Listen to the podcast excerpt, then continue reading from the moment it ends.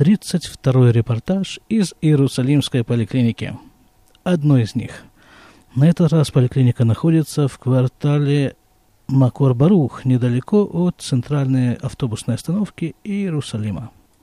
Сегодня 17 сентября 2018 года, восьмое число месяца Тишрей. Время такое довольно своеобразное. Во-первых, осень, не жарко.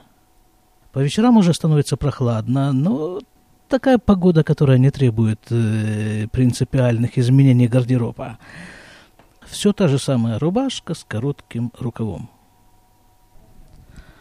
А кроме того, да, кстати, вот тут вот э, всякие опять-таки поли, поликлинические шумы, и э, кондиционер я все-таки отключил, поскольку, поскольку уже осень, израильская осень. А вот э, холодильник с лекарствами внутри я все-таки отключить не решился, поэтому он там себе тихонько тарахтит на фоне. Нормально, поликлиника, поликлинический фон. А вот э, период, вот этот период, он э, называется, одно из его названий, Бенкеселе Асор на иврите. И если немного отойти от метафоричности этого выражения, то оно обозначает просто, что мы находимся в периоде между Новым годом, еврейским Новым годом 5779 и судным днем, Йом-Кипур. Вот эти вот э, фактически неделя между этими двумя праздниками, она вот, э, вот так вот называется, кроме всего прочего. А, а еще это называется 10 дней раскаяния и про... Вот история. С моей мамой такая история. Я с ней говорил недавно по телефону. А она мне говорит, ты представляешь, что такое необычное происходит?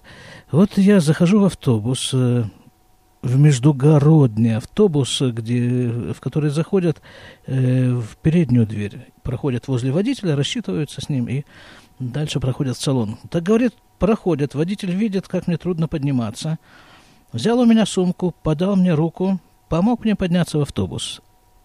А когда я выходил обратно, он проделал всю ту же самую процедуру в обратном, в обратной последовательности, но при этом он вышел на улицу, помог мне выйти, вот и прочее, прочее.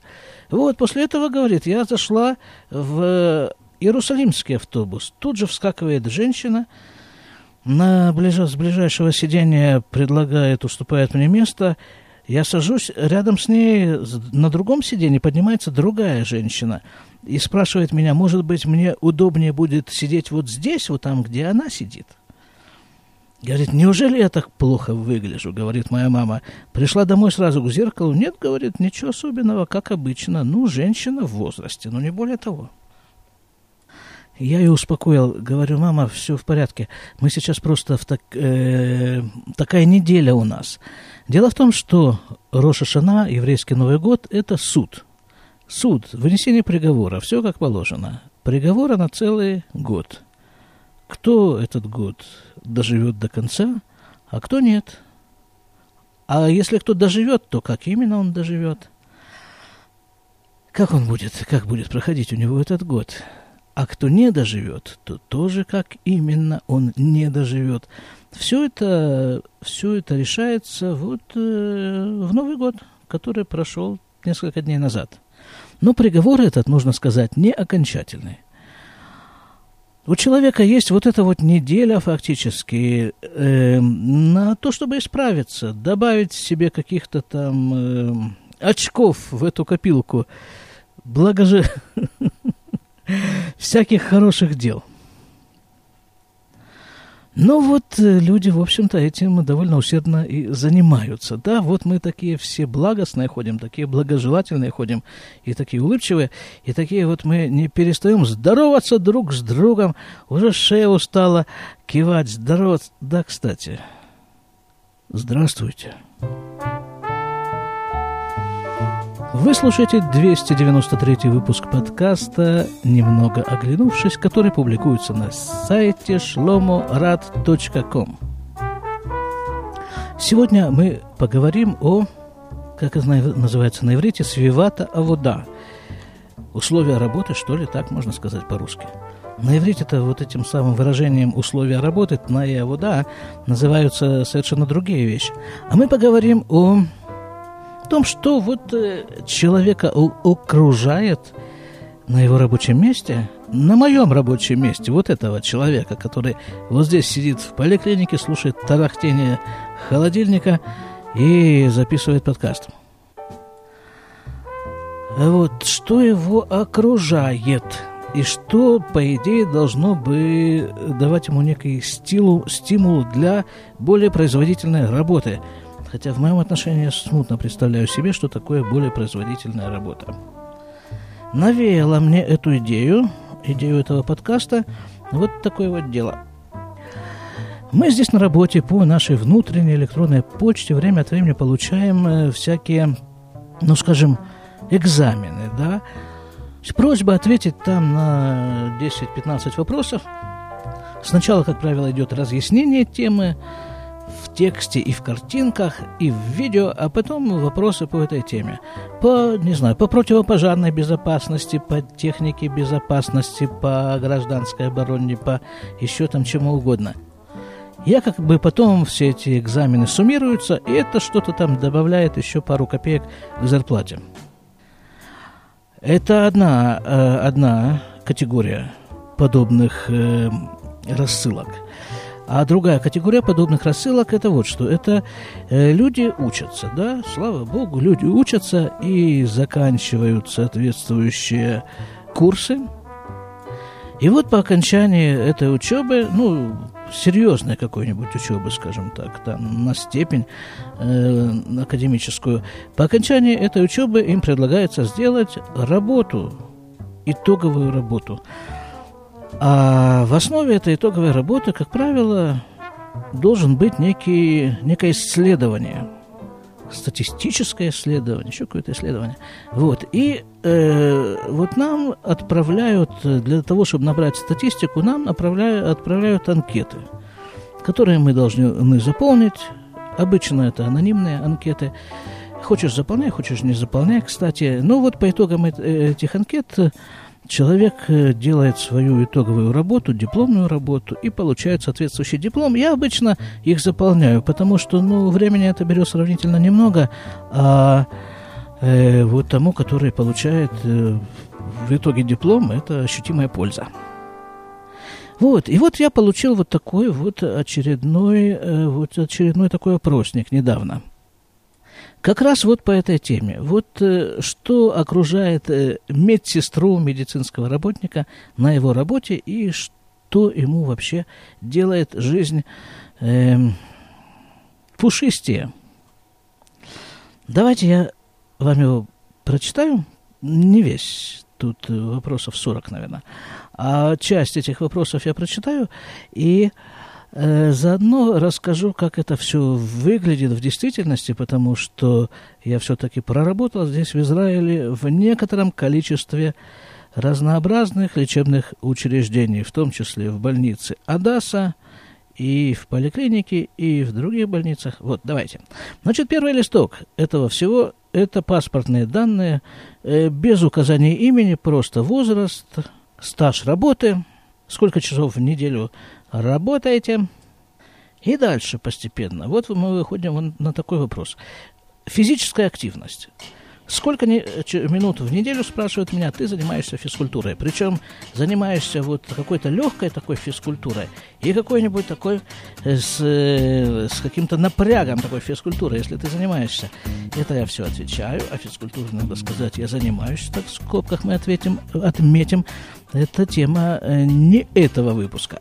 Как-нибудь, не знаю, если будет если с, э, звезды это лягут, как положено, на игральный стол, то тогда я и расскажу про свою физкультуру. Да, кстати, ребята, вот тут это вот самое. Э, если вас интересует какую... Рега, кто-то пришел. Надо отвечать, мы же в периоде находимся.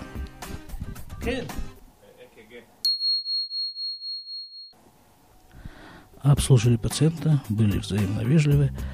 Я надеюсь, заработали еще несколько очков э, в копилку э, этого хорошего приговора. Ну, понятно, да, что я тут пытаюсь шутить по этому поводу отчасти, но только отчасти. Дальше. Э, вот, этот вот, э, вот эти вот несколько листочков, которые я получил, да, которые, на которые я уже ответил.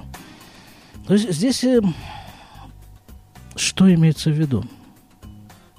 Что есть, видимо, некая идеальная такая э, среда, в которой человек чувствует себя, ну, комфортно, да, и в которой вот он, э, э, которую нужно ему создать, и которую он сам себе должен создать.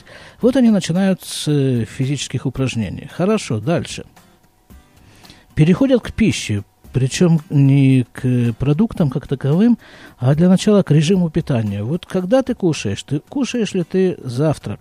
И есть ли у тебя на, на работе возможность сделать вот такую такой перерыв, уйти там куда-нибудь, отползти в дальний угол и там что-нибудь проглотить. Чтобы тебя никто не дергал вот, вот телефонными звонками, кстати, тоже. А нужно сказать, что я, я нахожу себе такую возможность, я уползаю куда-нибудь, потому что обычно в некоторых э, отделениях этой поликлиники, вот, кстати, это отделение, в котором я сейчас нахожусь, это, это самое спокойное, спокойное отделение, тут никто особо не дергает. А бывают такие, что, ну, вы же знаете, да, слышали по подкастам, что то звенят, то кричат, то требуют. Чего они требуют? Это опять-таки тема для совершенно отдельного выпуска. Чего требуют пациенты от, э, от медперсонала? Одним словом, внимание. И больше ничего. Дальше. Еда, еда. Сколько стаканов воды ты выпиваешь в день? Сколько ты съедаешь э, овощей, фруктов?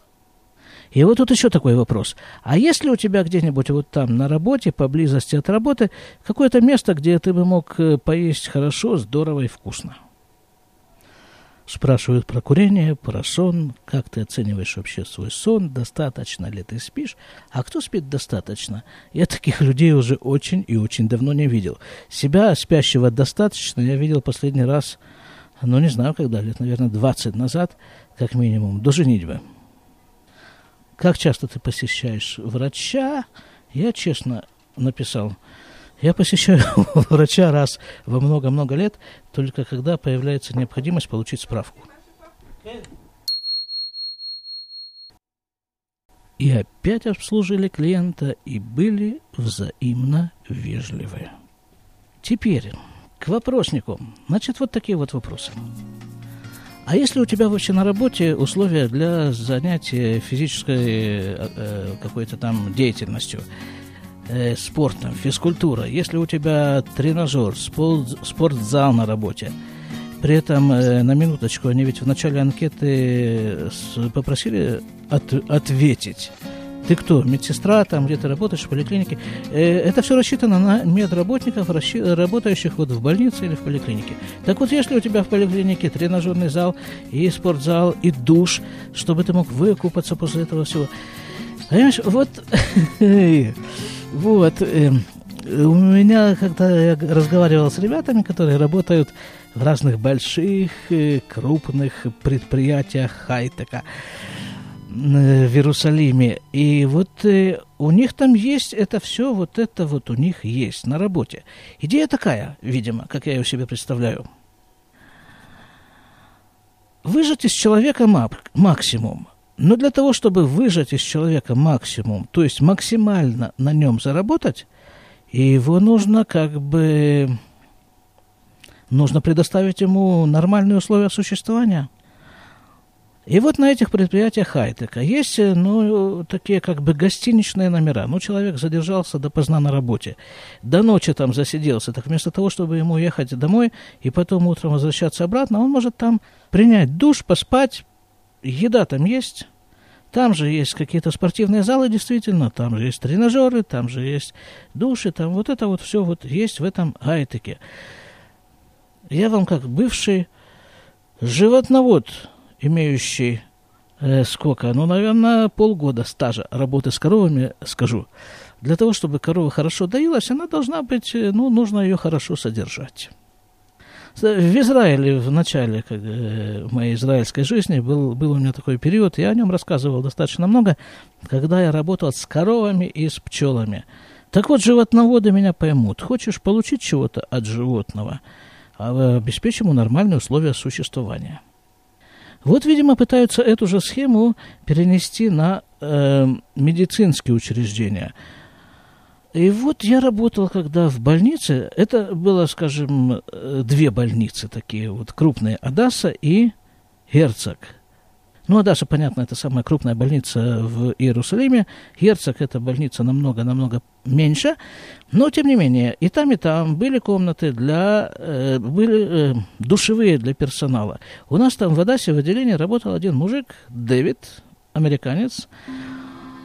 И он был совершенно двинутый на беге.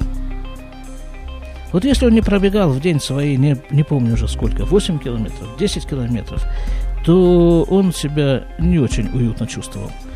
Он приносил на работу такие толстые журналы для бегунов. Там рассказывалось, как надо бежать, как надо ставить ногу, как надо ставить колено, как нужно разминаться перед бегом, что одевать, какие обувь, какие вот это вот. Все. И, в общем, он был весь на бегу. А практически это выглядело так. Он жил в Бейт-Шемиш. Это такой небольшой городок. Сейчас посмотрим, какое расстояние от Иерусалима. Пожалуйста, все нам написано в интернете. 27,3 километра. Это он, он садился э, утром, он садился, скажем, в развозку. Да, вот э, принято в больницах э, обеспечивать э, подвозку для сотрудников транспортом э, больничным. Ну, не больничным, там, а какие-то компании занимаются подвозкой сотрудников, платят им больница.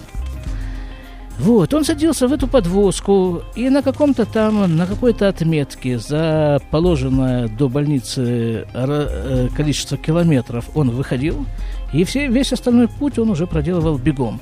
Вбегал в эту больницу, в душ, мылся, выходил, одевал свою белоснежную медбратскую одежду и был готов к работе. Хороший был очень парень, такой славный парень. Вот, это было у нас э, в больнице Адаса. А в больнице Герцог у нас тоже был один пацан из России приехавший. И он как-то в процессе работы, я там отработал пять лет, и когда я начинал работать, ничего особенного за ним не замечалось. А вот где-то ближе к концу моего там пребывания он тоже двинулся, но двинулся в сторону велосипеда. Он, ну, больница, да, представляете себе? Вот больница, она ведь вся устроена, пол ее, все эти вот переходы устроены таким образом, чтобы по ней и возить всякие вещи, всякие штуки на колесах, тележки там всякие, инвалидные кресла, там каталки, там все-все на колесах. Ну, это же рай для велосипедиста. Он въезжал, прямо вот въезжал в буквальном смысле слова в двери больницы на этом велосипеде. Также на велосипеде он въезжал в лифт, не слезая. Э, ехал там на, в лифте до своего этажа, он выезжал из лифта и въезжал на велосипеде в свое рабочее отделение – и, ну, там уже как-то приходилось все-таки с велосипеда спуститься. Вообще-то, я думаю, что он вполне мог бы и больных, больных вот, а, обслуживать, обрабатывать, э, не слезая с велосипеда. Но как-то, видимо, это ему сказали не делать. И тоже там в отделениях были эти вот самые душевые комнаты для персонала. И там же, в этой больнице, в Герцоге, на верхнем этаже, там был тренажерный зал. Он как бы был э, предназначен для пациентов, но и персонал тоже был вполне туда вхож и мог при желании тренажериться там до упаду. Но Адаса в этом отношении двинулась еще дальше. Значит, в Адасе э, были общежития для персонала. Вполне реально было получить комнату в общежитии. Цена проживания в этих комнатах, естественно, намного, намного ниже чем э, съемное жилье в Иерусалиме. По-моему, там был даже детский садик. Вот э, такой работник Адасы мог жить в общежитии. По дороге на работу, прямо дома, одевшись в эти белоснежные одежды, и взяв ребенка под мышку, он мог по дороге забросить его в детский садик и тут же прошествовать в отделение без всяких пробок и, и вот этих вот задержек. Там же в Адасе, магазины. Вообще, нужно сказать, современная израильская крупная больница представляет собой город. Небольшой город, где есть, в принципе, все. Есть магазины, есть э, банки, есть почтовое отделение, есть э, гостиница, рестораны, конечно же. Гостиница для э, вот э, таких случаев. Вот как-то я, у меня еще такая была подработка. Я сидел по ночам с одним парнем, ну, я-то сидел, а парень как раз лежал без сознания. Это было связано с армией. Он чем-то там заболел, по-моему, так и не поняли до конца, чем он таким заболел. Будучи в армии, как-то потерял сознание, все в это сознание он больше не пришел. Его привезли в Адасу, подключили к аппарату искусственного дыхания, искусственного кормления всяким измерительным аппаратом. И вот он лежал там себе в кровати. А возле него нужно было сидеть и смотреть, чтобы это все работало. Поскольку это все шло через армию, то оплачивалось это хорошо. И плюс к этому его родителям э, армия снимала номер в гостинице. Обычная, совершенно такая, ну, обычная, такая очень даже приличная какого-то такого э, высокого класса гостиница на территории Адасы. Любой желающий может снять там номер, поскольку родители были из другого города, не из Иерусалима. Они там жили. Ну, конечно, лучше бы в эту всю историю не попадать, но если уж попал, то, то есть такая возможность. Понимаете, еще такая вот вещь. Я ведь на это все смотрю как бы глазами человека, приехавшего в Израиль из Красноярска 26 лет назад. Может быть, э, это в том же Красноярске это уже настолько э, банальные вещи, там гостиницы, вот эти торговые комплексы на территории больницы, э, что не о чем говорить. Ну, не знаю, может быть. Там же на территории больницы есть, э, есть там, понятно, море стоянок для машин, и в самой больнице есть какие-то мастерские такие, которые обслуживают эту больницу. Ну, может быть, с ними у них тоже можно что-нибудь заказать. Ну, масса возможностей предоставляет больница. А обратная сторона этой сладкой жизни заключается в том, что ты все-таки фактически живешь на территории больницы вообще. Ты оттуда можешь не выходить ну, по каким-то совершенно неотложным поводам ты можешь оттуда выскочить с этой территории больницы. Ну, в общем-то, ты здесь, вот тебе 5-10 минут максимум от дома до отделения с забрасыванием ребенка по дороге в садик, и все, и живи себе. И с другой стороны, больница предоставляет тебе такие замечательные удобства, она всегда может тебя сдернуть. Все знают, что ты живешь вот здесь вот рядом в, на, на территории больницы. Если кто-то вдруг не пришел на работу, то тебя можно сдернуть для того, чтобы его заменить. Э, ну, эй, ой, ну не знаю, э, не знаю. У меня была, когда я там работал, возможность вот это все окунуться больше, чем с головой, но я на это не пошел. Тут же на полях вскользь отмечу, что больница – это не только город, причем это город, обнесенный такой, таким серьезным забором, со всякими там, со всякой охраной там на въездах. Это еще и постоянно строящийся город – Больница это постоянная стройка, там все время строятся новые корпуса, новые отделения, всегда мест не хватает, и всегда строится и пристраивается, достраивается и перестраивается что-то еще. А после всего вот этого, вот, э, вот таких вот условий для занятий спортом, для здоровой еды, для, для вот этого всего, э, вот этот, эта анкета обращается к, к теме удовлетворенности работой – Потому что, ну, опять-таки, из тех же соображений, чтобы из человека получить с него больше, нужно, чтобы он был доволен жизнью и доволен своим делом, доволен тем, чем он занимается. И вот тут я им, конечно, написал сплошные нули практически по всем пунктам, потому что работой своей я крайне не удовлетворен. И чувствую я себя на этой работе прежде всего вот пробкой – э, пробкой, причем не той пробкой, которую за, которой затыкают бутылки, да, вот такая специальная пробка, она там дает вину тоже какие-то своеобразные качества пробковые. А той пробкой, вот которая, не знаю, бочка где-нибудь сбоку вдруг начала течь, и взяли пробку и забили в эту бочку по самой не хочу, чтобы, чтобы не текло. И смотрят, ага, не течет, нормально, хорошая пробка, работает. А если вдруг где-то в другом месте потечет, то может... Э, нет, пока не текло. Не, в другом месте может и течет, но я, видимо, собой такую серьезную брешь забы... за... Э, закрываю, как тот Матросов. Александр, что... Что меня не, не, не трогают пока. Вот, вот я тут здесь. И все. И вот уже 7 лет я тут затыкаю своим телом эту брешь, и, и конца этому что-то не видно. И как-то тоскливо это все так немножко, а иногда и немножко. Ну, а хотя, с другой стороны, там, не знаю, с какой, с третьей, с пятнадцатой, а чего гундосить, да. Вот я сижу здесь, вот, пожалуйста, тебе. Что у нас? 17 сентября 2018 года, 12 часов 51 минута. Вот я сижу здесь. Ну, хорошо, два часа утренние были напряженные относительно. Это были анализы. Но с 10 часов я просто вот сижу, записываю подкаст кондиционер, ну, на время подкаста его вы, выключил. Сейчас закончу, включу. Кондиционирование помещения, сижу, занимаюсь чем хочу, компьютер, интернет. Как бы живи и радуйся, да? А вот что-то я живу, но радости от этого сидения особо не испытываю. Ну, потому что бессмысленное какое-то времяпрепровождение.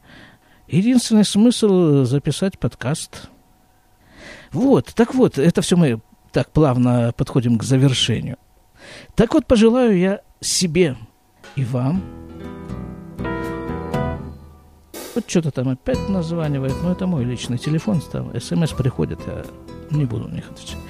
Так вот, пожелаю я себе и вам, чтобы вот в этом вот новом, наступившем 5779 году, вот такого приговора я нам пожелаю – чтобы, чтобы получать удовлетворение, не удовольствие, заметьте. Удовольствие приходит за удовлетворением.